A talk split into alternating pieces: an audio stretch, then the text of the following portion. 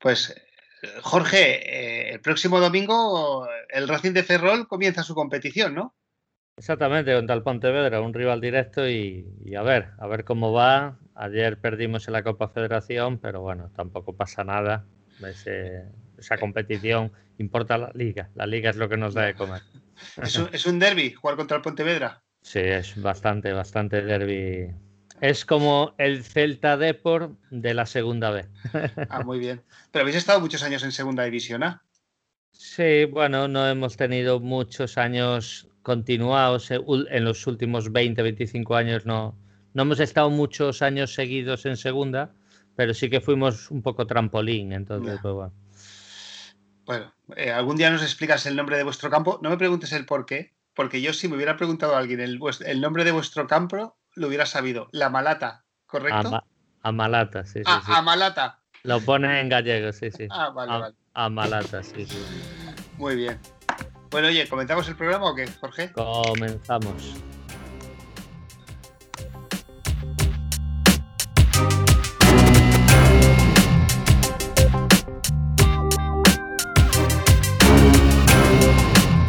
A todos aficionados a la NFL y en concreto a los Detroit Lions. Bienvenidos a Rugidos de Detroit, el podcast de los Detroit Lions, el equipo de la ciudad de Michigan. Yo soy Maldu y me acompaña como habitualmente Jorge. Hola Jorge. Hola Maldu. Hola, un placer estar aquí con un invitado muy especial y, nada, un, día más. Sí, un día más, una semana tranquila. Correcto. Eh, no hemos jugado y y bueno, has traído tú a un invitado especial que os conocéis personalmente. Sí, correcto. Pues nada, su nombre es muy conocido en la comunidad NFL. Se llama Alberto Zaragoza. La guarida, hace unos directos los jueves de verdad, poneros a las 11 en Twitch, plataforma Twitch, muy recomendable, unos directos espectaculares con Estefano, con Mitchell y la guarida, suscribiros, yo no os puedo decir nada que darle una oportunidad por 1,49 Creo que vale muchísimo la pena el producto que saca, no solo de, de, NFL, sino de, de coles, de, baloncesto, eh, eh, béisbol, ahora que está en las World Series, hockey también, fútbol. Es espectacular, de verdad. Recomiendo a todos que se suscriban. Y nada, darle a Alberto Zaragoza la bienvenida. Bienvenido, Alberto. Un placer tenerte aquí. Eh, por aquí, por Rugidos de Detroit, no del norte, como dice Luis. No del norte, no, Rugidos de Detroit. Muchísimas gracias, eh, Pichu, Maldu, por la invitación, por las palabras y por cómo me estás vendiendo. Agradecidísimo y, de verdad encantado. Y ya ves que aquí estamos para disfrutar. Llevaremos 15 minutitos de charla previa y cosas que se podrían grabar aquí. Así que nada, vamos a disfrutar sobre equipos de los que no se habla tanto, y que el día que ganen todo el mundo hablará sobre ellos y todo el mundo sabrá sobre ellos y que yo creo que, es interesante y, nos ayuda también a comprender la NFL de cara al futuro, porque para saber hacia dónde van unos también hay que comprender yo creo que el, presente y el pasado. Correcto, correcto. Eso es. Pues, sin más, bueno, algo que hay que decir de tu programa, eh, Alberto, es que hablas de todos los equipos, ¿eh? Y eso es de agradecer. Eso me ha dicho mucha gente, Maldu. No lo hacemos por nada, sino porque nos gusta. Pero lo ha dicho más de uno que y yo por desgracia no escucho mucho, porque bastante tiempo invierto grabando, pero tengo entendido que no es lo habitual. Y a mí me sorprende. No. Que no se habla. Yo, yo, lo voy a decir, ¿eh? Lo voy a decir porque es verdad, ¿eh? Yo os llevo muchos años escuchando y y, cuando opináis es porque lo habéis visto. O sea, cuando no lo habéis visto decís, pues yo no lo he visto, pues opina tú, ¿no? El que, y normalmente siempre tienes dos colaboradores, que además suelen ser colaboradores con un gran conocimiento de la NFL, ¿vale? Que eso también habla bien de ti, que sabes arrastrar gente potente a tu podcast, pero hablas de todos los equipos, independientemente de su clasificación. Y eso, para los equipos que no somos contentes, se agradece. Sí, además eh, donde han dado más cuerda que eh, has dado nada ahora a la guarida que a los Detroit Lions. Yo escuchaba muchos podcasts y nadie hablaba de los Detroit Lions. Los Detroit Lions, más Megatron y Stafford. Y, eh, el, highlight. se, habla para dar palos, ¿no? Simplemente. Se, habla para decir lo malos que son. Cuando traemos, cuando traemos a gente, yo trato de basarme más en el conocimiento, lo que creo que puede aportar, que en el nombre, porque muchas veces es gente que, no es... A mí lo de comunidad, y, os lo digo con respeto, me, me la suda, yo soy más de personas que de entes, que de comunidades y por, y por eso creo que me baso en traer a gente que creo pueda aportar o pueda encajar dentro del tema. Eh, se puede traer a gente más famosa y te va a dar más recorrido, te va a dar más punch y es inteligente hacerlo. Yo como ves no soy inteligente y, me tiro piedras en mi propio tejado, pero trato de que esa autenticidad se denote en el producto y vosotros, al menos los que sois más fieles, eh, os veáis recompensado en torno a ello. Bueno, pues oye, yo aquí desde nuestro modesto podcast, animaros a seguir así, porque además yo, te lo voy a decir, ¿eh? por ejemplo, en el draft, cuando eran las tantas de la mañana que estabais emitiendo en directo Michel y tú, a las 3 de la mañana y decía, somos 34 conectados. Pues ahí estaba yo, ¿eh? Qué grande. Qué grande. Estábamos los dos. bueno, sí. Bueno, eh, pues eso, eh, recomendar a todos escuchar a, Alberto y su programa. Invitado, ¿eh? Alguna quedada, ¿eh, Maldú? Que ahora es complicado, pero yo, el, otro día, el otro día lo hablaba, no sé con quién lo hablaba, y le decía, tenemos que volver a hacer una quedada en el draft y hacer un directo en ella. No sé si será este o el que viene, pero tenemos que hacer una. Y ahí... O sea, te, te, mueves desde el Maresme o de donde sea, pero te mueves, ¿eh? que somos del Mediterráneo. Tú, este no, este, este es un Atlántico. Desde por ahí tú y yo nacimos en el Mediterráneo. Maldu, ¿no? Como decía Joan Manuel, Joan Manuel Serrat. Y, y ahí que los del Mediterráneo nos tenemos que mover. Eso es, sí, sí. Bueno, sin más vamos con el, con el programa. Jorge, vas con los tenemos un comentario del último programa que hicimos, ¿no? Exactamente, de vos, Iván González, siempre fiel, Iván González, muchas gracias un día más por, por tu pregunta y por tu comentario. Excelente programa, señores, y un invitado de lujo al que da gusto escuchar. Se os echará de menos hasta el jueves. Me apunto la idea de añadir al currículum vitae que soy aficionado a los Lions, el comentario que hicimos del currículum. Bien, una cuestión rápida. Pongámonos en el escenario que ganamos la mayoría de los partidos que nos quedan, cosa poco probable. ¿Creéis que eso salvaría la cabeza de Patricia y de Quinn? ¿Daría la señora Ford validez a ese nivel de mediocridad? Pues yo contesto rápido. Si entramos en playoff, yo creo que van a seguir, tanto Patricia como Quinn. Eh, yo no estaría de acuerdo, yo despediría a Patricia porque a mí me parece un incompetente, pero si entra en playoff, oye, como dice el otro, al final metes un balance 10-6, 9-7, entras en playoff, pues los deberes están hechos, ¿no? Y si aún encima consigues pasar la wildcard, pues ya ni te cuento. Eh, entonces, pues yo creo que ahí sí que salvarían el pescuezo. No sé qué piensas, Alberto. Yo es que no, veo posible que entres en postemporada, es algo que ni me planteo, o sea, es algo que no me había ni planteado, soy sincero.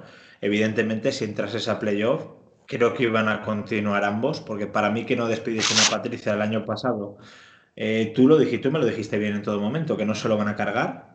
Yo creo que se lo debían haber cargado y para ti no se lo iban a cargar porque su destino iba conectado, o sea, tienen un lazo con, Bob Quinn, son escuela Patriot y por lo tanto si te cargas a Patricia rompes por completo con el estilo entre comillas Patriots 2.0 como lo queramos llamar, con lo cual si llegan a playoff yo creo que continuarían ambos, pero no lo veo posible y me parece que tenga más, más o menor prensa Bob Quinn.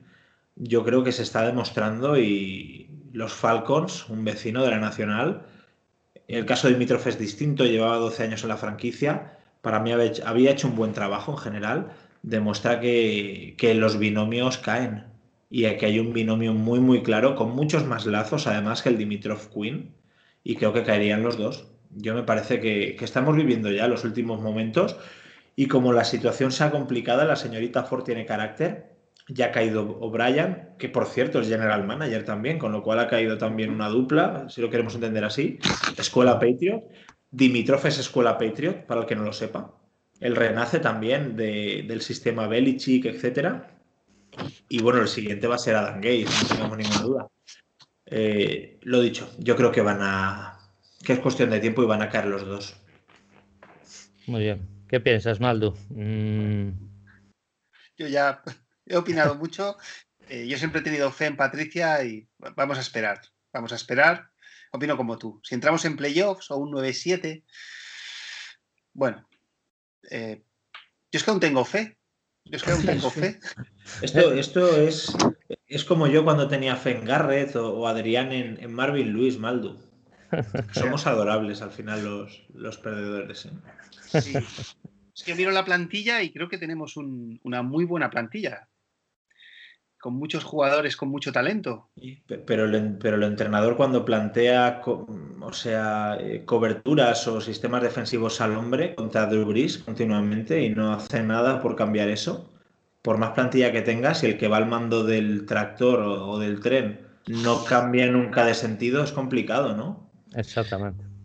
Sí, pero yo quiero pensar que no puede ser tan tonto, que algo de inteligencia tendrá y se dejará asesorar. Entonces, el otro día estuvimos mirando cuántos, cuántas personas hay en el staff técnico de los Detroit Lions debajo de Patricia, ¿eh? o sea, asistentes. Son eh, los tres coordinadores, el, ofensivo, defensivo y equipos especiales, y debajo de ellos hay 16. Es decir, está Matt Patricia y 19 personas, que es lo normal en la NFL. Entonces, cuando tú me dices esto, yo digo, estas 19 personas, porque que uno sea ofensivo y otro sea defensivo, si te gusta el deporte, te gusta en toda su modalidad. O sea, O sea, el, que, eh, el, entrenador de wide receivers, por supuesto que sabe de defensa, no tengo ninguna duda. Entonces, no son capaces de decirle a este señor, vamos a cambiar. Y, entonces, el problema es ya de su carácter, no incluso de sus conocimientos. Pero igual están acojonados porque a veces dices, oye, pierdo mi trabajo si se lo digo al jefe, pero como tú dices, si nosotros mismos vemos ese hecho, no lo va a ver el entrenador de, o el, asistente del entrenador de running backs, pues evidentemente que, lo ve. Seguro, Bueno, ya veremos. A ver. Y bueno, nos deja. Ah, perdón. No, no. Por decir, Alberto, nuestro último programa fue de dos horas y veinte minutos hablando de Patricia, Bob Quinn y Stafford. O sea que ya venimos de, darle a la, rueda con este tema. ¿eh? Sí. Y bueno, nos pregunta la última cosa, y en el mejor de los, de los escenarios, con Patricia y Quinn fuera, ¿qué porcentaje de estos jugadores, defensivamente hablando, son aprovechables para el entrenador que venga y traiga su propio estilo? Yo tengo una idea muy clara, un buen entrenador aprovecha todo. Entonces todo dependerá del buen entrenador. Al final te vas a tener que tragar alguno porque tiene un contrato que no es cortable y a lo mejor el entrenador no quiere ese perfil, pero lo va a tener que usar. Y no creo que un entrenador le haga feos, pues por ejemplo, a Jimmy Collins o a Trey Flowers, que son gente que vinieron de los Patriots, gente de Patricia, pues los tendrá que utilizar y los tendrá que aprovechar. Entonces ahí dependerá del entrenador y yo creo que, que, es aprovechable y que no, pues no lo sé. Pero yo creo que va a estar basado un poquito franquicia entrenador y, y del nivel de entrenador lo que lo aproveche. No sé qué piensas, Alberto.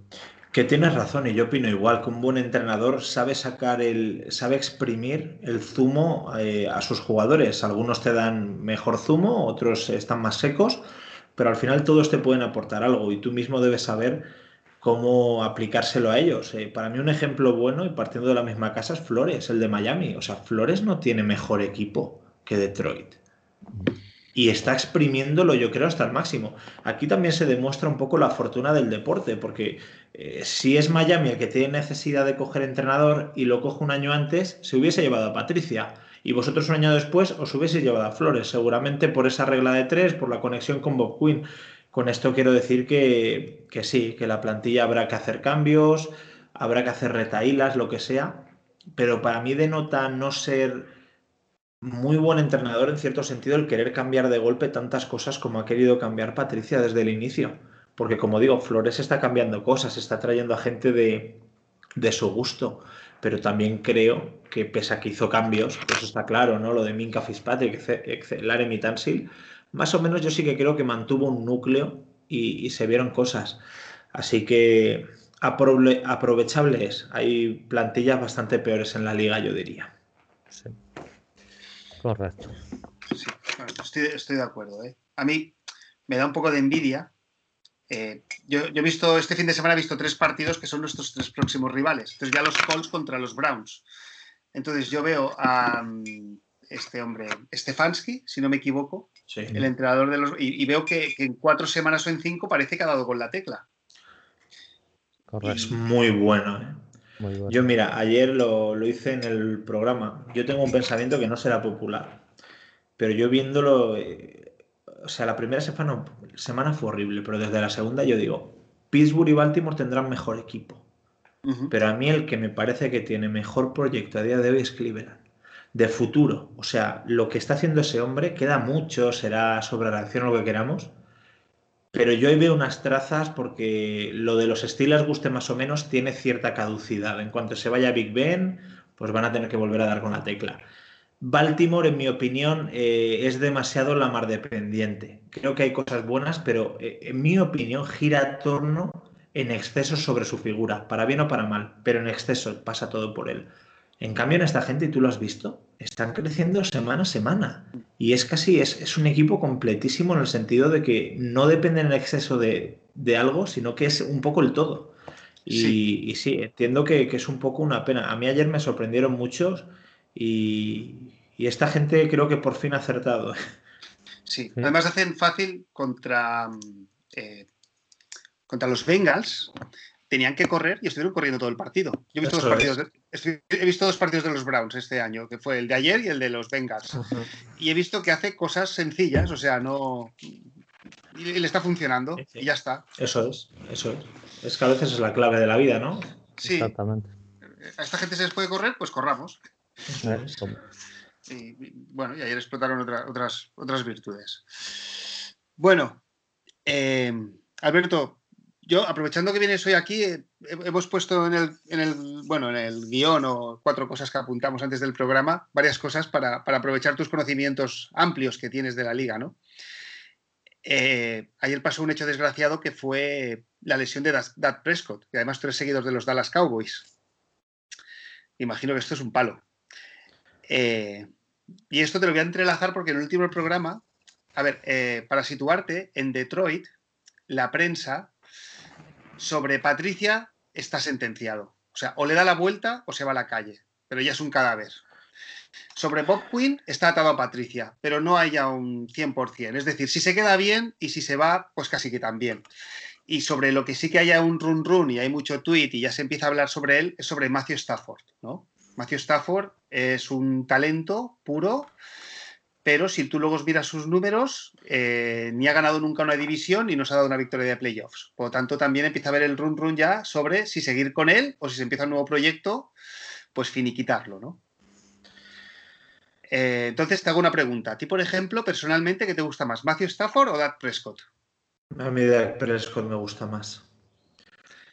Es menos y tiene menos potencial, creo que sí, eso es indudable también ha tenido a su favor un, equipo muy potente, no hay que negarlo, pero yo creo que su predisposición a aprender a mejorar, a llevar el equipo a sus espaldas es superior a la de Stafford.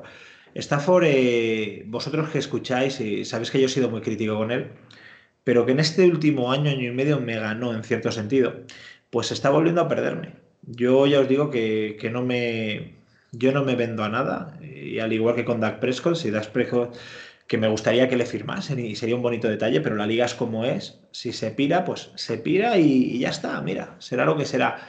Y me parece de verdad que tú lo has dejado muy claro, con él se puede ganar.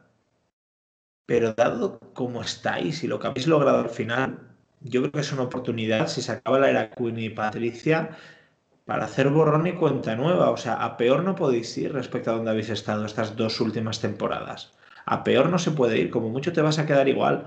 Por lo que yo creo que, es hora de sacar algo por Matthew Stafford. Para mí está siendo tremendamente irregular lo que le he visto, no lo he visto todos los partidos como vosotros, pero lo que le he podido observar me parece que está teniendo unos altibajos a los que ya no nos habíamos acostumbrado, al menos yo, es mi opinión.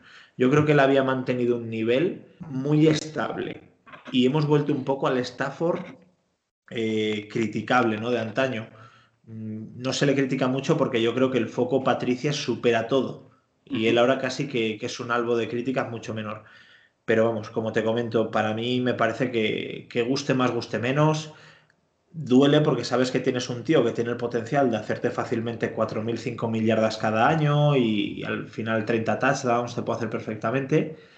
Pero me parece que si se cierra es una buena oportunidad para, para mirar el fútbol de otra manera y también invertir en juego terrestre, porque a mí lo, que me está dando pena y decepcionando, está muy bien lo de Peterson y lo que queramos, pero estamos volviendo a lo de siempre con los running backs eh, potenciales. Ya habéis tenido jugadores de enorme potencial en esa posición, a los que yo creo, no es que no lo hayan dado ya sea por lesiones, pero no se les ha exprimido yo creo ni la mitad de lo que pueden dar de sí. Y creo que estamos viendo lo mismo ahora con Johnson, con DeAndre Swift, queda mucho, pero me parece que, que igual también es culpa un poco del sistema y de Stafford que estos jugadores no terminen destacando del todo. No sé, yo, creo que hay el sistema de staff, yo creo que Swift va a ir a más en esta temporada incluso. Swift, yo creo que es, es la carne de cañón que esperas que Rion Johnson, la verdad, por su porque no se mantiene sano, la verdad es que se le limita muchos snaps y, y yo creo que es una causa perdida. Peterson, por suerte, ha venido y acarrea la mayoría de los snaps. Yo esperaba que fuera el tercer running back y no fue. Y referente a lo que, porque el comentario lo hice yo, mm, al invitado Jorge Edu, le, dije, si Stafford te dieran dos primeras rondas, por ejemplo Dallas, y, fichas a Dak Prescott, vamos a poner 30 kilos al año, 5 años, 90 eh, garantizados, lo que sea, tal, eh, ¿tú lo firmabas? Él me dijo que él no, porque no es muy de Prescott, pero tú si fueras aficionado de Detroit o fueras el general manager de Detroit, ¿traspasarías a Stafford por dos primeras rondas a Dallas y ficharías a Da Prescott por ese dinero o no? Hombre, evidentemente, pero es que dos primeras rondas no te va a dar nadie por Stafford, chicos. Yo no veo que te vayan a dar dos primeras rondas por Stafford y habría que ver si una primera, dependiendo del valor o de lo baja que sea, pero estás jugando con un tío que va a pedir un gran contrato al que le vas a tener que pagar y que lo creas o no, los números más o menos demuestran, pues has ganado esto en tu carrera, tienes estas divisiones, tienes estas victorias en playoff y con esa baza van a jugar también los equipos. Además de que él va a estar predispuesto, él es, eh, él es tejano, si no me equivoco, él es como Clinton Kershaw, que eran amigos, él es tejano. Y yo no veo tan claro eh, que podéis sacar primeras rondas por él. Fijaos el caso Cam Newton, lo mismo. Eh, viene de lesión, habían dudas, está claro pero yo sí que me parece, bueno, yo hace poco lo comenté y lo sabes, que yo a Dak Prescott lo veo en ambiente Dallas, pero fuera de ese ambiente me costaba un poco verle, como pasaba con Kirk Cousins. Pero creo que es un tío que lo que te aporta al final y, lo que transmite a franquicias como Detroit, que creo deben recuperar un poco de, ese amor propio que me parece les falta, les vendría genial. Otro equipo, por ejemplo, eh, los Saints, que es una situación distinta, es un equipo que aspira mucho más. Eh, él es local de Luisiana, pues también me encajaría fuera de la época Breeze, ¿por qué no? Dak Prescott allí. Pero yo sí que creo que si acaba saliendo, no se le firma, se acaba el tag y, queda libre, yo creo que sería una buena adición para empezar a construir y sería un buen quarterback puente, como lo fue Teddy Bridgewater. Él al final no creo que ya fuese a tener las pretensiones que tuvo, se le pagaría un dinero, pero no se le va a pagar lo que pedía y creo que para empezar a formar un proyecto, si no te atas, como se ataron los Vikings con Cousins, yo creo que vas a tener que pagarle algo más de lo que se le paga a Bridgewater, eso es evidente, pero me parece que puede ser un quarterback puente sobre el que empezar a reconstruir muy, muy interesante, porque al final yo creo que dentro de lo que cabe, él en su juego es bastante estable, guste más o guste menos. Así que por ahí van los tiros. Eh, mm, y está en Dallas pues puede ser. Puede tú no lo quieres. Tú, en el fondo no lo quieres. Yo no lo quiero porque creo que es volver un poco a lo mismo. O sea, no creo que me vaya a aportar nada que en su día no me aportó Romo o incluso Dak Prescott. Y creo que sería redundante. El tío es muy bueno, pero me parece que Dallas ahora mismo tiene cierta problemática. Eh, o sea, yo creo que si Dallas se desprende de Dak, van a ir a por un novato por el tema contractual. Ya. Por eso mismo no es que no lo quiera, sino que me cuesta verlo. Correcto. Yo, hablando de quarterbacks, yo, tengo una sensación que es, en el draft no hubo ninguna urgencia por coger quarterbacks. O sea, nadie subió. Salió Joe Burrow, en el 5 salió Tua, después no sé si en el 7 lo cogieron a... 6 Herbert. a 6 Herbert, pero nadie subió, no hubo grandes peleas, ¿no? Y parecía como que todos los equipos estaban satisfechos. Y yo una vez ha empezado la temporada y han pasado cinco semanas, tengo la sensación de que hay muchos equipos con urgencias por un quarterback. Sin ir más lejos, eh, Jets, Jaguars, Washington o Giants. Estos están claros. Pero después yo veo un super paquete de equipos que yo creo que sí que nos darían una primera ronda y algo más. Yo, por ejemplo, estoy pensando, pues, los 49ers, para mí, serían un candidato claro. Sí, sí, sí, sí, perfecto. Eh, yo no sé lo que le queda tampoco, pero, pero es que a lo mejor los Saints, eh, Drew Brees, a lo mejor en algún momento se retira. Eh, no, no, sí, por esta forma van, a ver, Sí, los Steelers. no sé, bueno, otro equipo que a lo mejor también va por quarterback son los Falcons, porque Matt Ryan, si no me equivoco, tiene más de 35 años. Sí, pero no creo que. A ver, dos quizás. Alguna primera ronda, como tú dices, sí que es posible por la necesidad. ¿eh?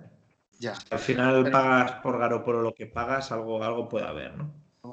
bueno, y, en nuestra propia división, los Bears y los Vikings también. Sin ir más lejos. Sobre todo los Bears. A, estos cuatro primeras rondas. Sí, sí, sí. A has dado, buenos equipos. San Francisco, el caso es que no sé si es un quarterback muy dado a lo que busca Shanahan, pero has dado con otros equipos que yo creo que sí podrían buscar esa inversión. Pero, Sin duda. Eh, Jorge y Alberto, a mí, yo ayer viendo a los Colts, pensé en Stafford, porque me da, la sensación ¿no? de que a Philip Rivers le han dicho, eh, no hagas tonterías, o sea, no nos ganes partidos, pero no nos los pierdas. Y lo veo como un poco maniatado, como que le falta su esencia. Yo, sabes cómo lo veo a Rivers eh, entre nosotros, lo veo acabado. Yo lo veo acabado. ¿eh? Yo dije que Llevo tiempo diciendo que le han dicho que no pierda los partidos, que se dedica a ser un gestor, pero en cuanto tiene que ser algo más. Ayer tienen ciertas bajas, tienen la de Castonzo, que es muy importante en la línea ofensiva, por ejemplo. Pero a mí me da que Rivers está ya, se le acabó ya la mecha, ¿eh? Y es una pena por el equipo que hay. Y como bien comentas, eh, Stafford les iría bien, pero ellos también draftearon a este chico, a Jacob Bison, que igual tiene algo que ofrecer pero en Indianapolis se podría casar a la perfección. Lo que estoy viendo es que vosotros empezáis a, ver muy posible que haya un reinicio y, que a Stafford igual le quedan semanas en Detroit, como que el que, dice, semanas o meses.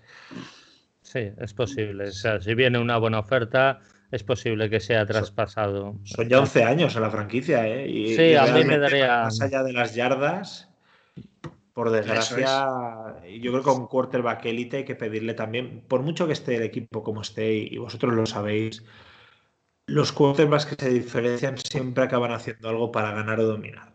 Por más excelente por lo que borrón y cuenta nueva, yo no lo veo mal, ¿eh? Y creo que, que es el camino. Bueno, vamos a ver cómo acaba la temporada. Exacto. Alberto, otro tema que vamos aquí a sacar. Eh, bueno, tú tienes una relación, no sé si especial o personal, no sé tampoco cómo es tu relación con JJ Arcega Whiteside. Eh, para aquellos que no lo sepan, es un receptor eh, de origen español, bueno, de padre español, de Zaragoza, si no me equivoco, que fue drafteado el año pasado en segunda ronda por los Philadelphia Eagles. Pues eh, lo que es el destino, esta semana el mejor receptor de los Philadelphia Eagles ha sido Travis Fulham, que fue drafteado en sexta ronda el año pasado por Bob Quinn, por los Lions. Lo cortamos este verano, de los Lions se fue a Green Bay, Green Bay lo cortaron, ya me extraña, somos dos equipos que nos equivocamos, y acaban los Eagles. Y le dan más bola a un tío que está en Practice Squad que a JJ Arcega. Pero bueno, el tema es que el día del draft, yo, JJ Arcega, creo que Bob Quinn lo tenía en su big board. Y lo tenía porque el perfil de jugador que es, es un jugador alto, que ha jugado baloncesto, que tiene un catch de un, radio de catch amplio, eh, se posiciona bien siempre para coger el balón, tiene unas buenas manos, es un buen target. Yo estoy seguro de que si hubiera caído a cuarta o quinta ronda, tenía muchas opciones de ir a los Lions, porque es el típico perfil de jugador que le gusta a Bob Quinn. Eh, así que yo digo, viendo el año, digo, ¿a ti qué te parecería? Ya sé que a veces digo cosas que me las invento, pero si esto sigue así, digo, yo soy el Bob Quinn y yo, y yo llamo a Filadelfia y ofrezco una quinta ronda o una sexta por él. Además, perdona, ya acabo. Nosotros el año que viene, todos nuestros receptores finalizan contrato. O sea, no está ni Goladay, ni Barben Jones, ni Amendola. A mí me encantaría. Eh, yo ya no tengo esperanza alguna en la figura de Jay en Filadelfia. Creo que su tiempo pasó, que están encontrando mejores opciones y él no deja de ser al final algo muy eventual o, muy especializado en base a lo que le puedan buscar o pueda realizar. ya sea bloqueando, hace un buen bloqueo que permite el touchdown de Miles Sanders en el partido de esta semana, o hace una recepción que, bueno, eh, a final de partido incluso creo que, que la cabeza le falló en ese momento porque tendría que haber ido directamente hacia el Huddle para provocar el spike, que no hubiese dado tiempo, pero al menos da seña de estar dentro del partido más que dentro de una lucha personal, por lo que yo le veo ya completamente defenestrado en Filadelfia. No tengo, ojalá me equivoque, pero este ojalá me equivoque, llevo tiempo diciéndolo, creo que no me equivoco ya. No le veo, y dicho esto, yo soy especialista en gafar, así que igual le doy esta suerte. Pero me encaja la idea y me gusta porque él, es de un perfil muy bajo. Él es de un perfil muy, digamos, eh, perfil Andrés Iniesta, para que nos entendamos. ¿Qué significa esto? Que yo creo que tiene que ir todo sobre ruedas y tiene que ser un ambiente especial que te permita crecer, que te permita desarrollarte. Y me parece que Detroit le vendría de perlas, porque pasaría de la vorágine absurda de presión que existe en Filadelfia porque para ser, entre comillas, una pequeña ciudad, porque en comparación a otros mercados de la NFL es un mercado pequeño. Para ser un mercado pequeño, digamos que, la presión y la tensión es excesiva. Ni sus vecinos de Pittsburgh, siendo mucho más, creo yo que conviven con ese tipo de, de presión a nivel aficionado, a nivel prensa. Eso a él no le ha venido bien y encontrar un sitio en Detroit que es todo lo contrario. Yo creo que es un mercado que muchas veces la prensa está directamente tendrá a, los Lions como algo secundario, como bien has comentado, están, bueno, me has comentado, no fuera de antena, eh, está Michigan Wolverines, los Spartans de Michigan State, los Red Wings, los Pistons, que ahora, bueno, los Pistons, y los Red Wings también están que, que dan pena. Sí. Eh, los Lions de, la MLB, que mira, otros que tal. La verdad que no, está muy bien el deporte profesional en Detroit, vamos a ser sinceros. Pero con eso quiero decir que a mí me encantaría, creo que sería ideal para él cambiar un contexto tan radical porque le permitiría reiniciar de cero. Si ahora va otra franquicia de lo mismo, pues estamos en las mismas. Y, y, ojalá, ojalá se dé. No sé quién, no sé si lo leí o lo comenté, pero después de la aparición de Fulham, quién sabe si. A ver, traspasarlo es muy complicado. Yo no creo que se vaya a dar mucho por él, porque al final, este Fulgam en un partido creo que igualó, superó las estadísticas de JJ en, en año y más que lleva la NFL. Pero sería. A mí me encantaría como destino. Y, veremos. El caso es que no sabemos si Bob Quinn va a seguir o no va a seguir. Pero como posibilidad, Maldu, yo te la compro y me encantaría pues yo quedándole dos años como le quedan de contrato y que no tenemos a ningún receptor renovado, hasta como elemento de presión para, para futuros receptores que podríamos firmar en la agencia libre o los que podemos renovar. Obviando que Goladay creo que va a renovar porque se le va a poner el franchistaje, estoy seguro que va a haber, va a haber acuerdo. O sea, Goladay y, Detroit es un matrimonio cantado.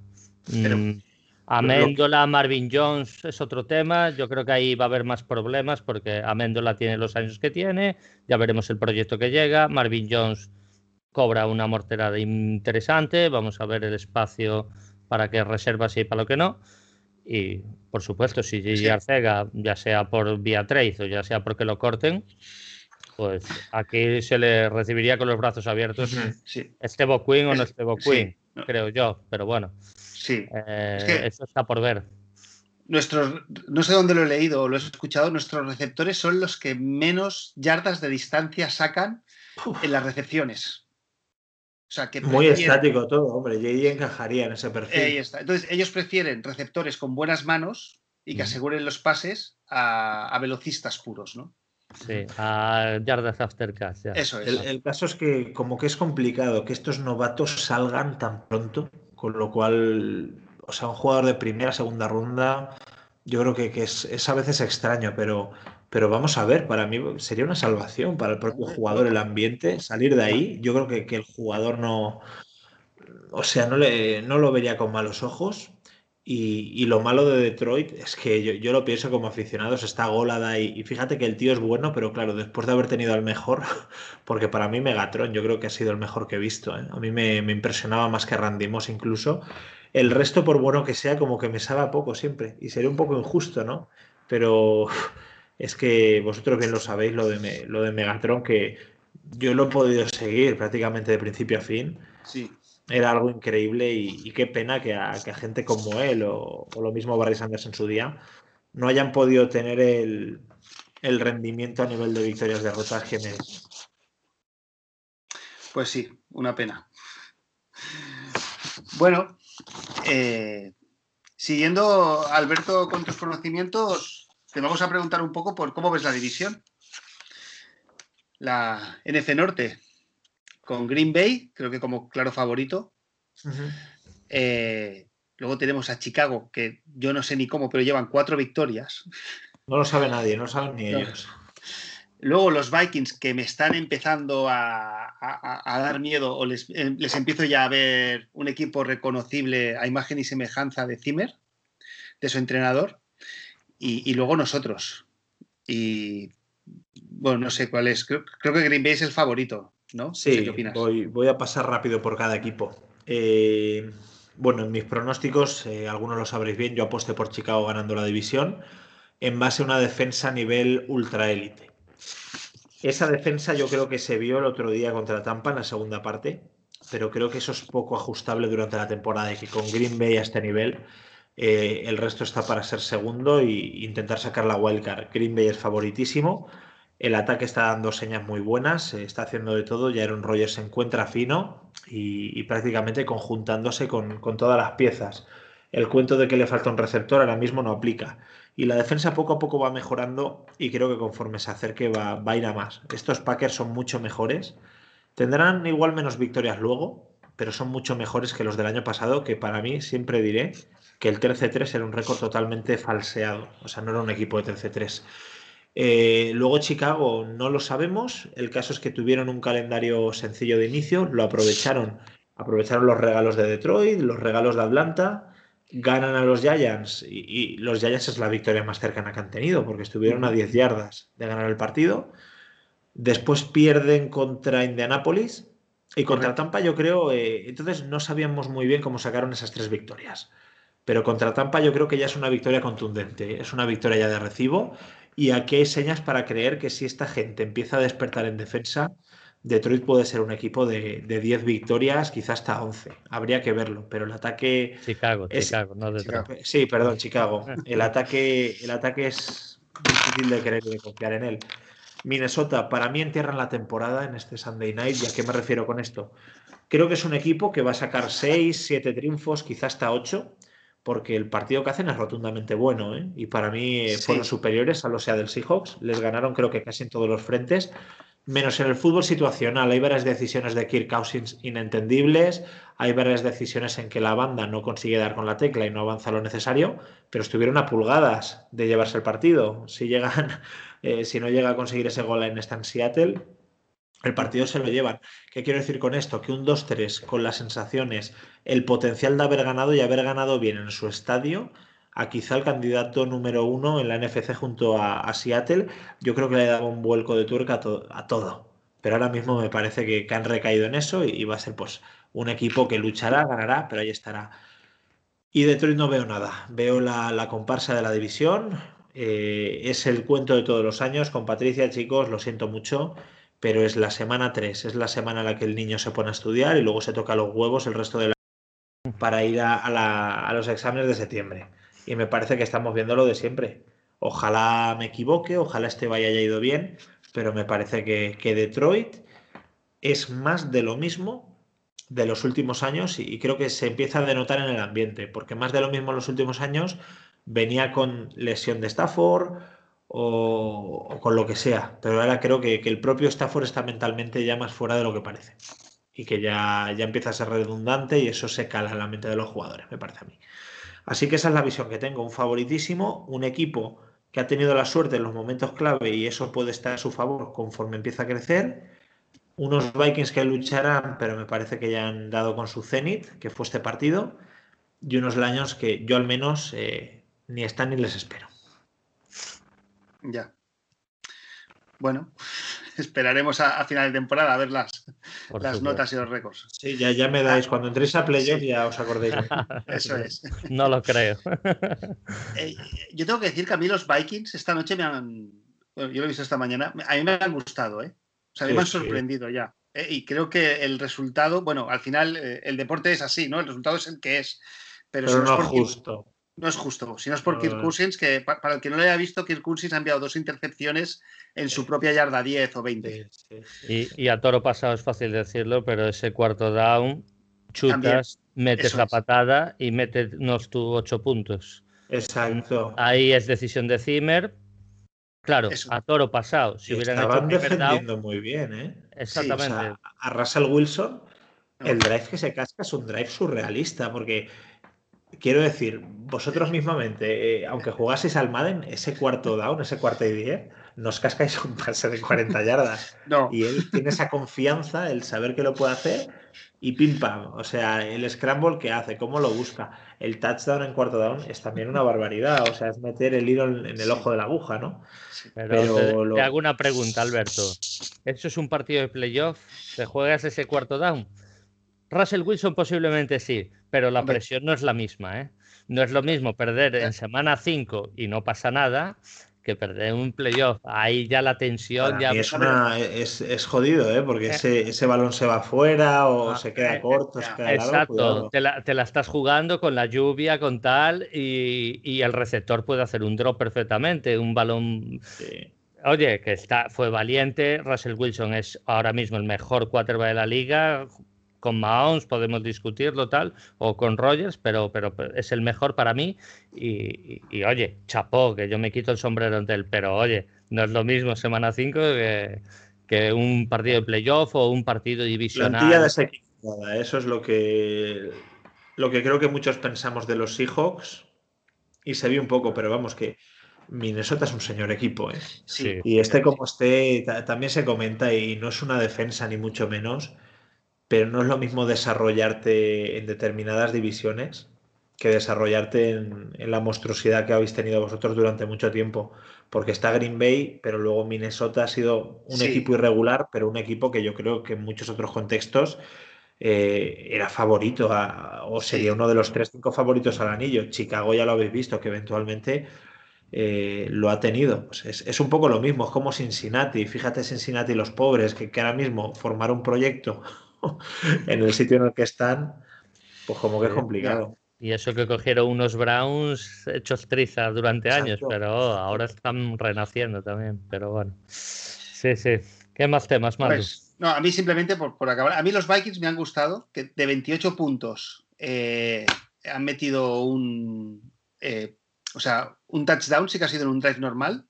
El, luego han sido dos touchdowns en dos intercepciones y, el último ha sido en una jugada loca, que es lo que comentábamos, un 4 y 10 y pega un, tiro de, 40 yardas que la coge Metcalf, si no me equivoco. Entonces, eh, ya por finalizar, su calendario de Vikings es Falcons, Packers, Lions y Bears, que dependiendo cómo vayan estos cuatro partidos, aún tendrían opciones. ¿eh? Sí, pero como te comento, me parece que, que su temporada era este partido. ¿eh? Yo creo que si ganan este partido, eh, aunque sacaran dos victorias de las cuatro que quedan, te pones al final cuánto. Con este partido se pondrían 2-3, ahora van 1-4, ¿verdad? Si no me equivoco. Sí, luego, sacan, dos más y acaban, digamos, 4-4. Eh, la, el primer, la primera mitad de competición. Me parece que como mucho van a sacar dos victorias de lo que queda y ya te pones 3-4, eh, ya es muy, muy complicado. pero de lo que le queda, quizá gane a Atlanta y a Detroit quizá alguno más, pero yo, diría que, un 2-2. Me parece que, Minnesota, de verdad, y lo repito, cierra temporada en este partido. ¿eh? Minnesota es muy inconstante este año, tiene mucho rookie, está en un proceso de pequeña reconstrucción. Y Zimmer creo que lo está encarando así. Él va a competir porque es muy competitivo, pero. Eh, Minnesota no, no acaba de competir porque son muy competitivos y nunca han tenido la oportunidad en un draft de coger un quarterback sobre el que construir un proyecto. nadie, nadie, les obligó a dar la morterada a Cousins No, no, ya. Bueno, cogieron en su día a Christian Ponder, de Florida State, pero salió fatal, Christian Ponder, y lo cogieron bastante arriba, ¿eh? y, lo aguantaron dos, tres años, pero no fue después de Fabre que necesitaban ¿no? Eh, eso pero no fue cara al aire para nada. Así que es que se abren muchas ventanas. Es posible que tengamos, tengamos hasta tres posibles nuevos quarterbacks en la NFC Norte la próxima temporada, ¿eh? ya sea vía trade o vía draft. Y bueno, y está el amigo Jordan Love, vete a saber lo que, lo que acaba ah. ocurriendo. Por lo que estamos hablando de que en la división van a haber muchas caras nuevas bajo center, yo diría en los próximos dos, tres años como mucho. ¿eh? Oye, me acabas de dar una idea ¿eh? para sustituir a Stafford, que no se me había pasado por la cabeza todavía. Complicada la defensa, ¿eh? bueno, mira Fabre. Sí, sí, pero no, no le veo con ganas de irse a Detroit. ¿eh? Bueno, bueno. Yo tampoco. Yo tampoco. Bueno, pues eh, hemos tocado. ¿Queréis comentar algo más? Eh, el partido. Venga, vamos, vamos a entrar a la previa. Jugamos contra Jaguars. Sí. Yo voy a ser sincero, les he visto dos veces a los Jaguars este año. Los he visto contra Miami. Demasiadas horas les has visto. el Thursday Night Football, ese partido lo suelo ver, aunque se han diferido, sí que así voy teniendo una, idea de todos los equipos, ¿no? Y el de ayer, que fue nuestra semana de descanso, y pude verlos. Yo, yo, yo, sinceramente creo que somos muy favoritos. Luego, luego pasará lo que tenga que pasar, ¿eh? Sí.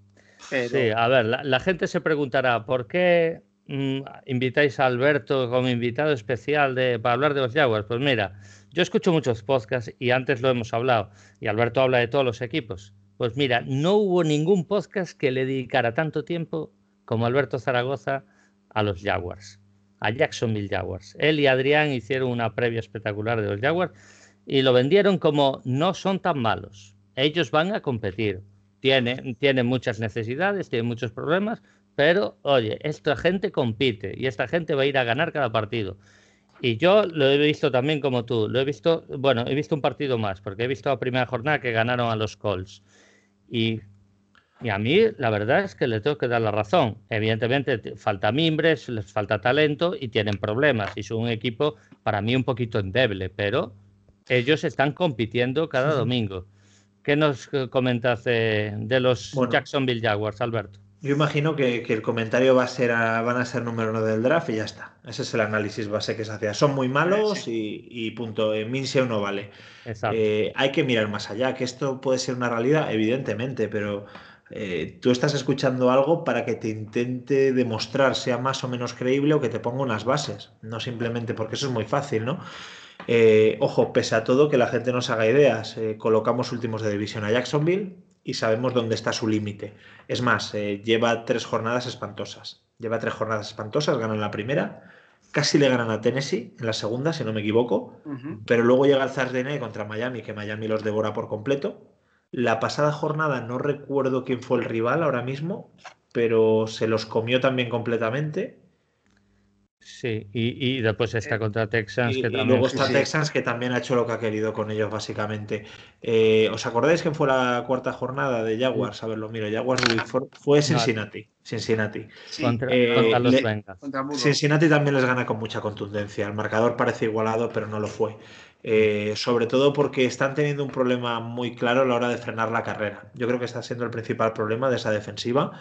Les está costando muchísimo ajustar. y encarar bien los gaps, los huecos que tienen que atender.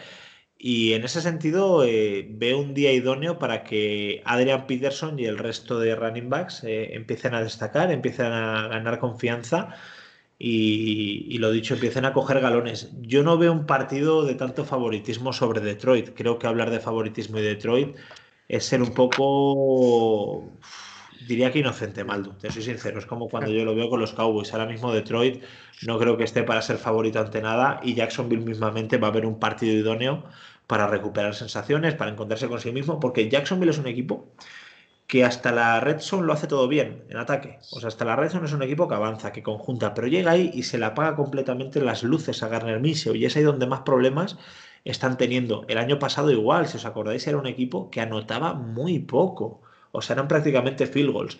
Y ahí es donde quizá le falta todavía ese jugador especial. Ellos tienen muchísimos jugadores, o sea, tienen receptores que a campo abierto son auténticas máquinas. O sea, eh, vemos ahí a la Vizca Senolta al nuevo, a, a Cole, a, a Dede Westbrook, a DJ Shark. Son jugadores que a campo abierto, como digo, te pueden aportar muchísimo. Pero ya cuando todo se estrecha, necesitan ese gran objetivo que podría ser Tyler Eifer, pero tampoco está destacando en exceso. La línea ofensiva está dando muchas dudas y no protege lo que debería proteger.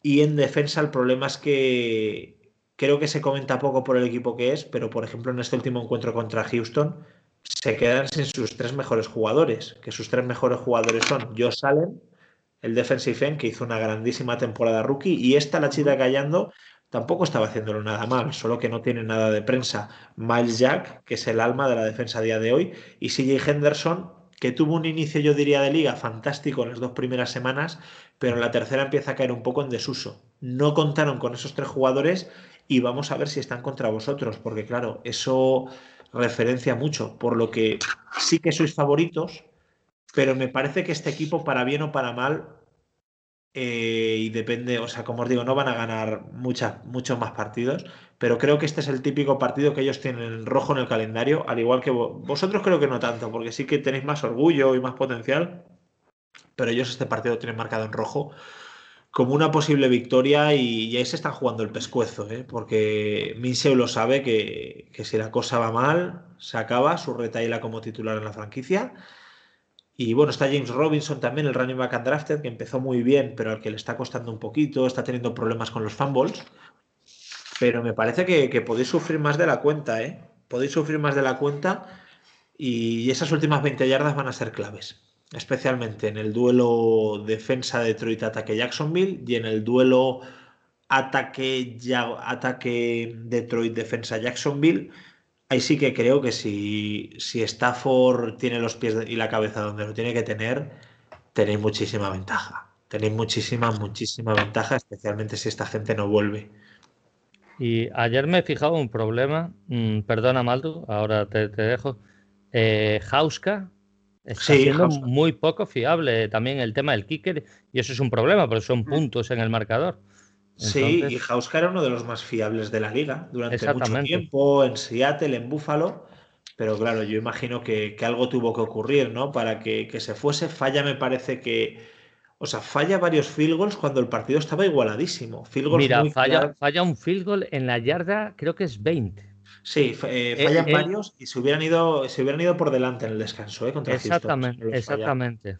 Y eso al final hace mella, porque el equipo evidentemente no tiene tanto que realizarlo. Hay que decir que él lleva en la franquicia desde hace dos semanas, O sea, le firman hace poco, tuvo problemas físicos y prácticamente le ponen en injury report. Creo que contra los Bengals no juega por esos problemas físicos, con lo cual puede que esté un poco también tocado en ese sentido. Pero como os digo, es un equipo que como empieza a encontrar soluciones en Red creo que os va a poner en algún que otro apuro.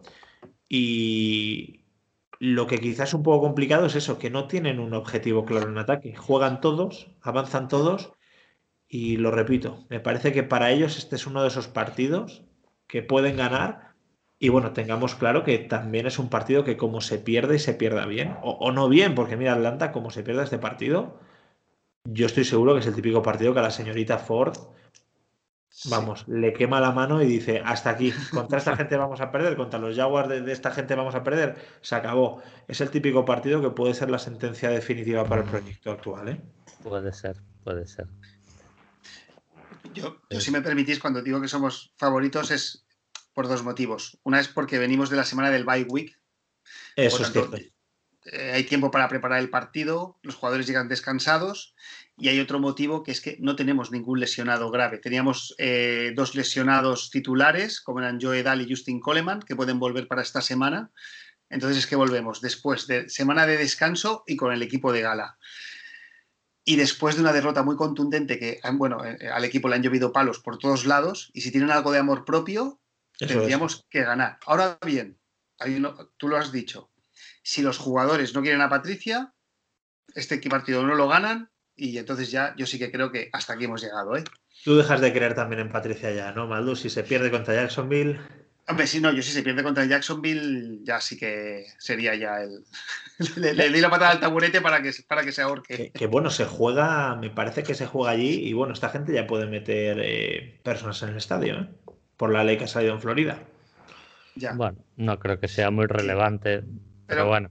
No, no, pero bueno, que, se juega allí, tampoco es un ambiente atroz, pero que bueno, que, van a tener esa comodidad. el tema es que no haya tormentas eléctricas que se suene el partido, eso ni coronavirus, por supuesto. Eso es. Eh, a mí en el proyecto de Jacksonville lo que me, o sea, lo que me chirría y por lo que yo sí que pienso que ellos van a por un pick muy alto en el, en el draft es porque sigue Doug Marrón eh, al frente del equipo. Entonces no están pensando en hacer una revolución. O sea, tú haces eh, no es como Miami, que le han dicho, bueno, vamos a hacer limpia y empiezas de cero, ¿no? Entonces sacamos, conseguimos todos los picks que podamos y tú vas formando tu equipo. No, no, o sea, han traspasado. Eh, creo que ya no está y sigue marrón. Entonces yo, eh, eh, todo este binomio General Manager, Coughlin, marrón, es que, es que no lo acabo, no lo acabo de, no lo acabo de ver, sinceramente. Eh, lo, único que se me ocurre es que el año que viene lo fuera a sustituir Jay Gruden, que es el coordinador ofensivo.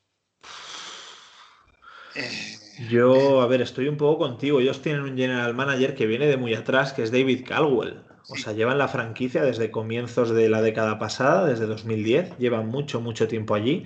Y es alguien que ha tenido mucho recorrido en la liga, pero en distintas partes. O sea, no ha estado solo en una franquicia. Eh, posiblemente si se acabe marrón, yo creo que, los Can, porque el dueño, si no lo sabéis, es una de las personas más ricas de, todos los propietarios deportivos.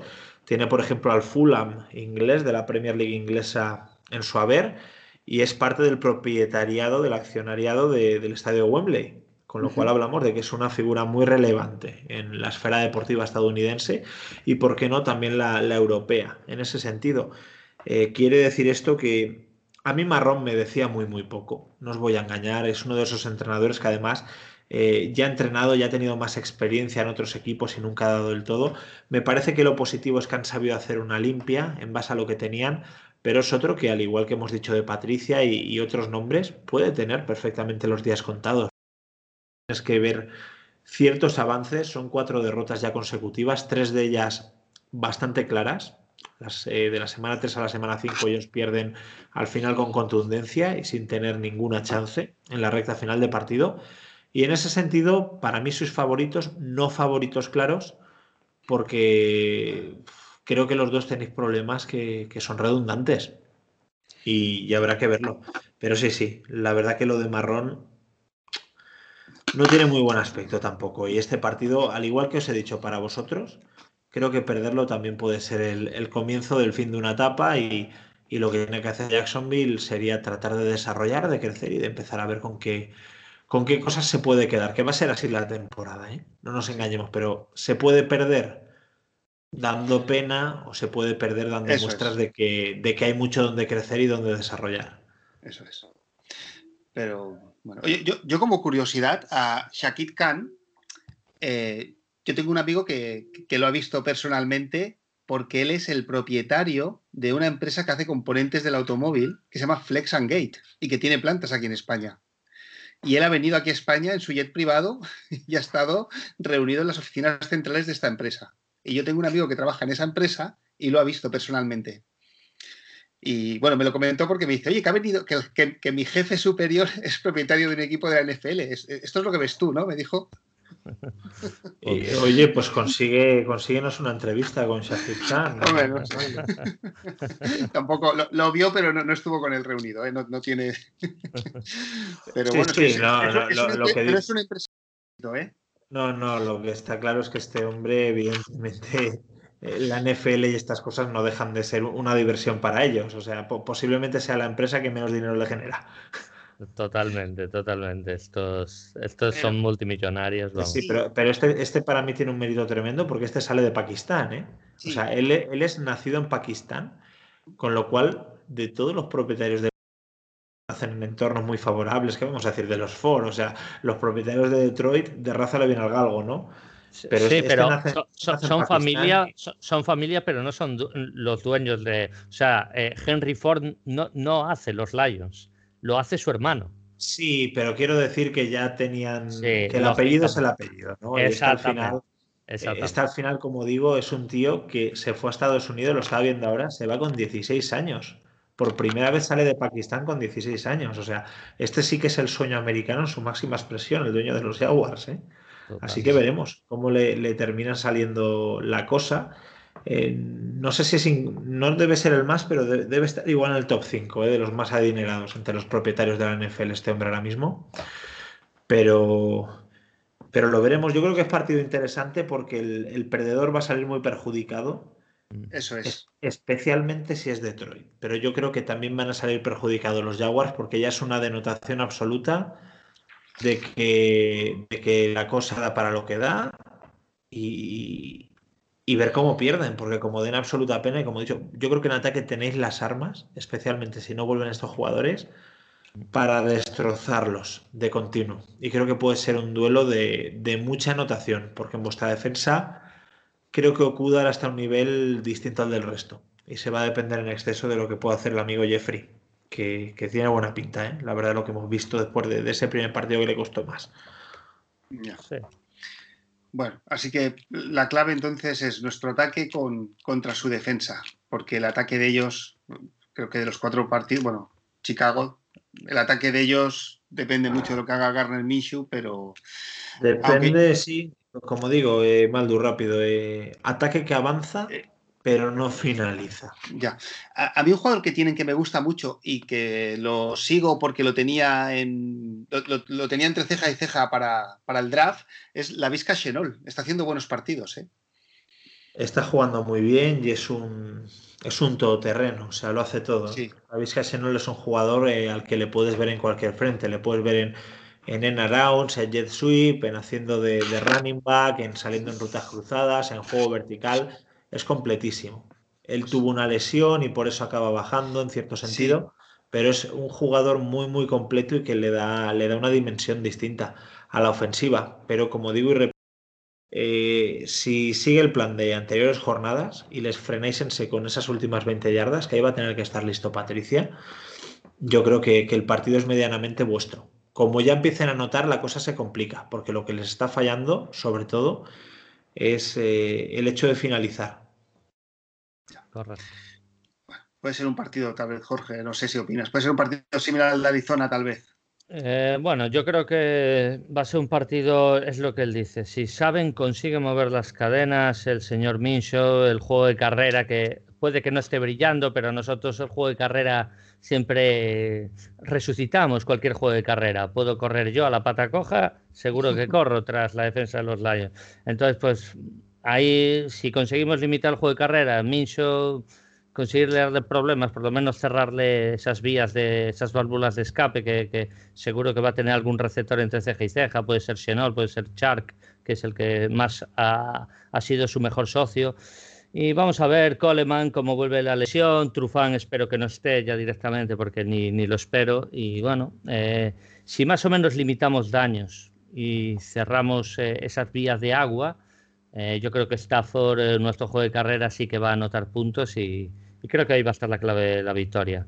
nosotros no perdonar, nosotros sí hacer sangre, que ellos quizás no tengan ese amordiente para hacernos tanta sangre. Pero bueno. si el partido llega igualado, para mí lo va a ganar Jacksonville, ¿eh?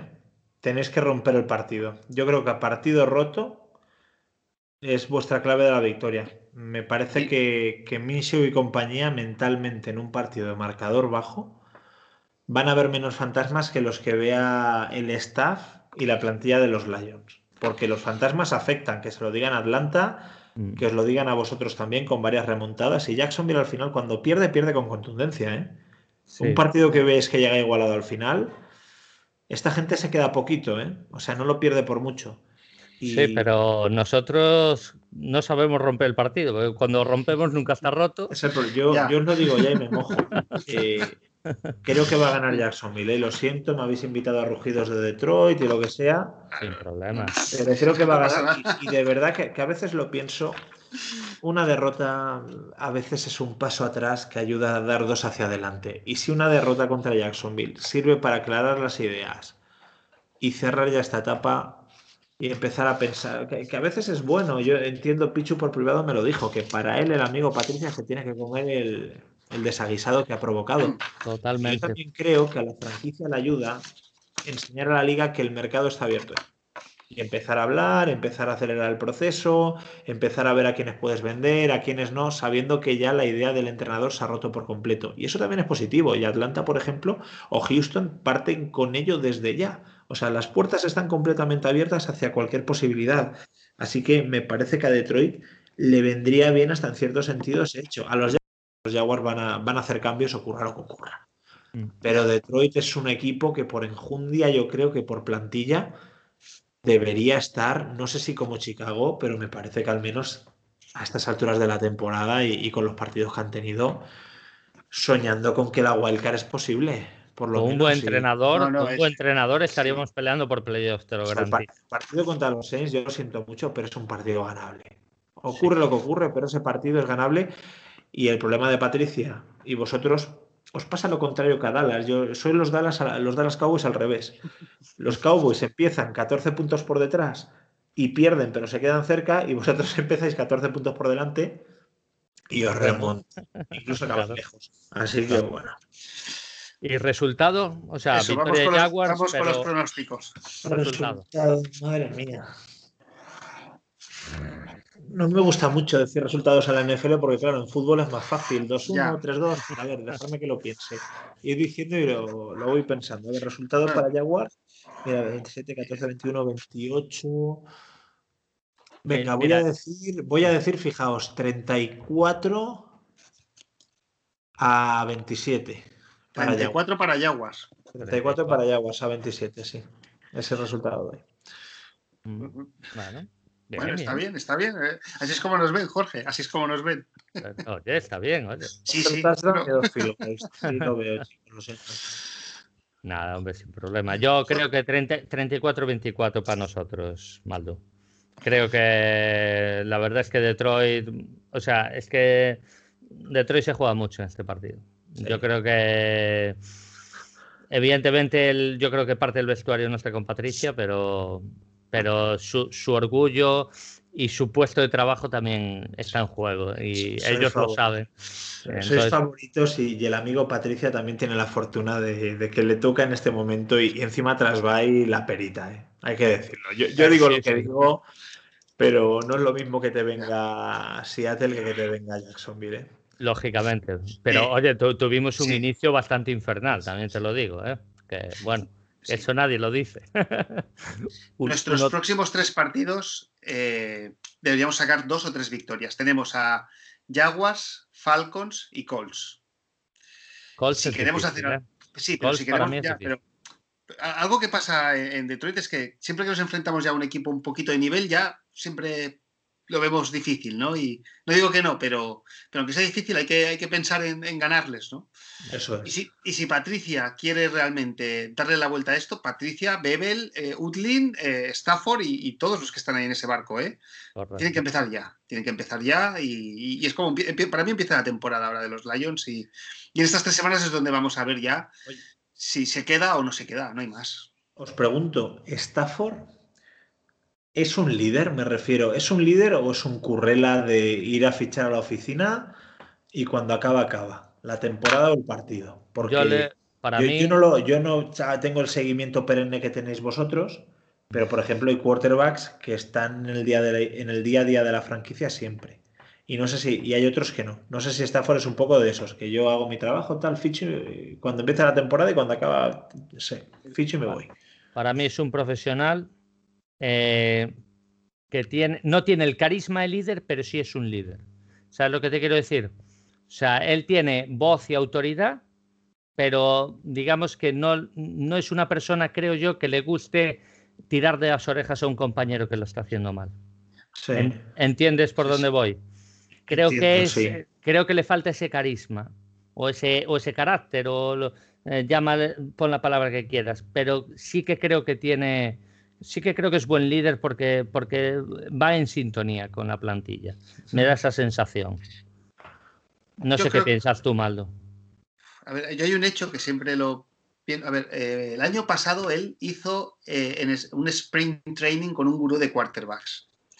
Y yo no recuerdo que hubiera hecho antes. Por tanto, yo creo que tiene un talento descomunal, pero no sé si llega a esforzarse mucho para seguir puliéndolo. No es un Tom Brady.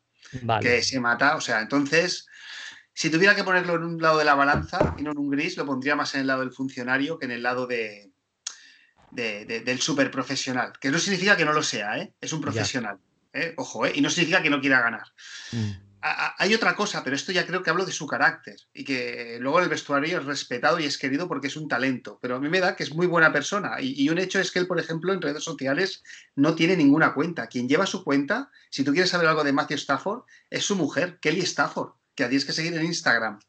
Y tú cosas de Matthew Stafford en su vida privada lo sabes a través de su mujer. O sea, es un hombre que su vida privada la publica su mujer en Instagram. Entonces, esto no sé si nos puede dar una idea de cómo es su carácter. Pues, pues, pues una buena persona. y, lo, que has dicho del carácter, eh, eh, eso siempre lo, le faltó, el carácter de querer mejorar. Él siempre se sintió una persona que, no, yo trabajo cuando me toca trabajar, pero cuando estoy de vacaciones, estoy de vacaciones. O sea, digamos que no tiene el amor propio de querer mejorar, como si Tom Brady, Peyton Manning o todas las leyendas que quieras decir. Eso sí que puede que le falte. Eh, eh, eh, la capacidad de querer ser más de lo que eres. Eso sí, pero otra cosa es ser profesional. Yo creo que es un gran profesional. Eh, él nunca tienes una salida de tono, nunca tienes que llegar tarde a entrenar. Es cierto. Eh, Eso es cierto. Y no, no, es un flipadete en ese sentido. No, no, no. Exactamente. no, no es Peyton Manning, que es un cerebro que vivía 24 horas eh, para el fútbol americano. Él sabe, eso para mí también es importante. Él separa bien las cosas Sí. Pero es un profe eh, eh, En eso es un señor, yo creo, ¿no? Y no hay que decirlo. no, no, te vende la película que gustará más o menos, pero por ejemplo, a mí, la película de, los Cam Newton de la vida que te enseñan hasta los pedos que se tiran en obsesión tampoco me gusta. Eso estoy trabajando, estoy... Él igual trabaja igual o mejor, pero no tiene la necesidad de enseñarte el por qué. Te lo quiere demostrar en el campo. El gurú que dices es Tom House, que es el, ex pitcher de la MLB que trabaja siempre con, los Tom Brady y compañía. Lo, he visto por si acaso, porque hay dos en los que ahora refrenda mucho. Uno es Jordan Palmer, que es el hermano de Carson. Alba Muchos es otro que ahora trabaja como gurú de cuerdas. Y el otro es Tom House. Y vi que, ha estado varios veranos trabajando con él en, su técnica y, en cómo puede mejorar. Que bueno, él también podría trabajar con el amigo Clinton Kershaw que, que estudiaron. Son amigos de la infancia. Sí, sí, sí. Pero, pero bueno, eh, gracias por la respuesta. Quería de, primera mano ver qué opinabas. Bueno, y ya para finalizar, luego siempre lo publicamos en Twitter, Alberto, eh, las previsiones de los equipos de nuestra división.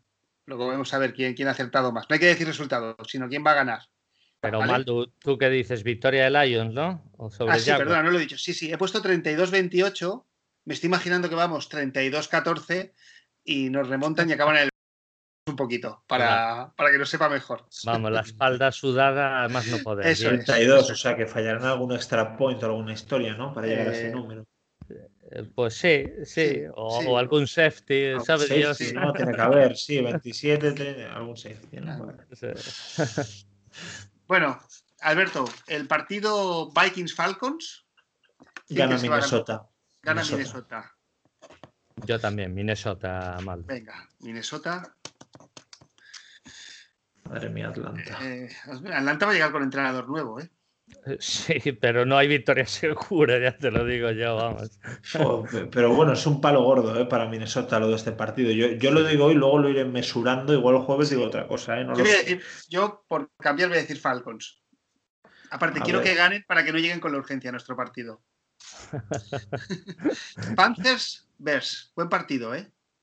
Carolina, Chicago. Creo que gana Chicago. Carolina está muy bien, pero tres victorias seguidas ya, ya para ellos es una pasada en este proyecto. Creo que a, Chicago los tiempos con Chicago están siendo brutales, brutalmente buenos y creo que, van a conseguir la quinta. ¿eh?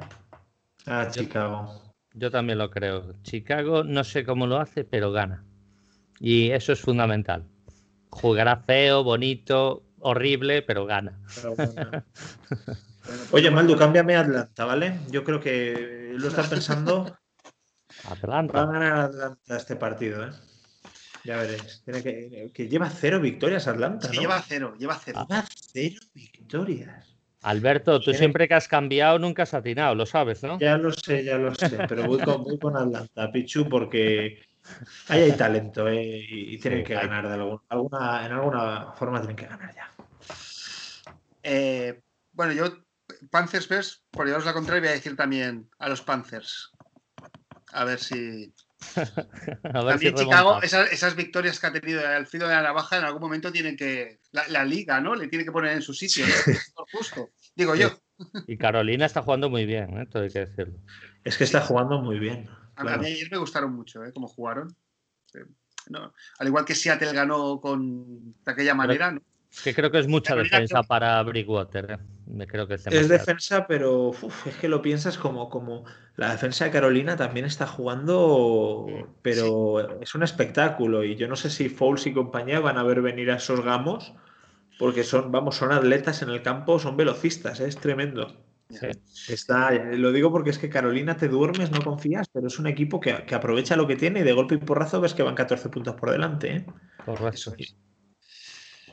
Bueno, eh, y pues no hay más que podríamos hablar de este partido. El, otro partido muy interesante, el, el Bucanes Packers. Uh, qué bonito ese. ¿eh? Sí, además Bucanes ya tienen dos derrotas en su casillero. ¿Es en Tampa o es en.? Es en Tampa. Es en Tampa, creo.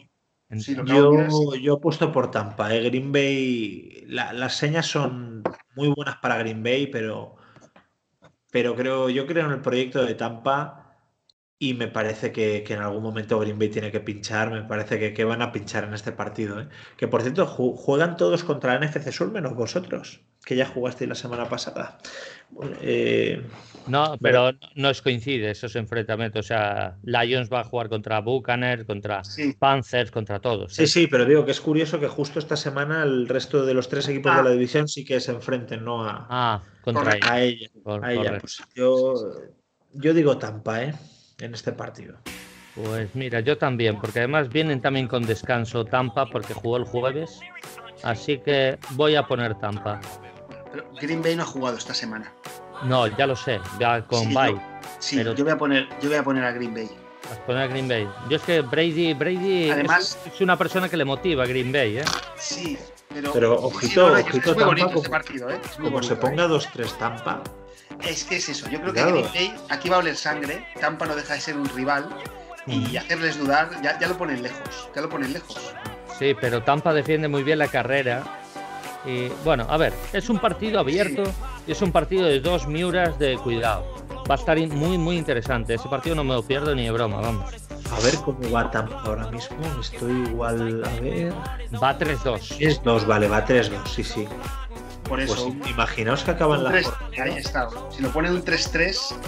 Sí, sí, igual Carolina, como pueden acabar, jolín, ¿cómo está la cosa? Pero si, si lo analizan lo que estamos viendo, Green Bay es favorito, pero la defensa de Tampa ha sido, ha sido una auténtica barbaridad. Yo creo que van a encontrar el cómo y, y, es el momento de ganar a. Si vas a ganar a Green Bay, yo creo que Green Bay es más mortal ahora de lo que va a ser en noviembre-diciembre muy fácil. ¿eh? Pues, Jorge, ya tenemos entonces partido para, para las diez y media de la noche. ¿eh? Totalmente, no dudes. juegan, a las 10 y 25, buscan Packers. Perfecto, maravilloso. Bueno, pues no sé si nos hemos dejado algo en el tintero. Nada, darle las gracias a Alberto una vez más eh, por dedicarnos su tiempo y nada, muchas gracias a todos los oyentes por los comentarios, los likes y, demás. Eso es. Pues eh, Alberto, gracias por venir y acompañarnos y mucho ánimo en tu proyecto. ¿eh? Muchas gracias, Maldo. Un auténtico placer y gracias por la invitación. Acordaros de mí, seguro que volvemos a hablar en el futuro. Sí, y recordar a la gente, esto se va a subir el jueves por la mañana, miércoles de noche, jueves por la mañana, en Twitch el jueves a las 11 probarlo una vez. Solo una vez, probarlo, estar allí 15 minutos, 20 minutos. Probarlo y ya verás cómo os va a gustar. Si os gusta NFL, os va a gustar el programa, seguro. Bueno, pues eso es. A Alberto. Veréis pues, Alberto, a Estefano, a Michel, a todos. Y si tienen el Prime, que se suscriban gratis si les apetece, lo que sea, y estéis ahí apoyando. Tenía que darlo, así que nada. Ah, correcto, correcto. Pues ahí. Pues gracias a todos eh, por escucharnos y como siempre, Go Lions. Go Lions. Venga, Go Lions.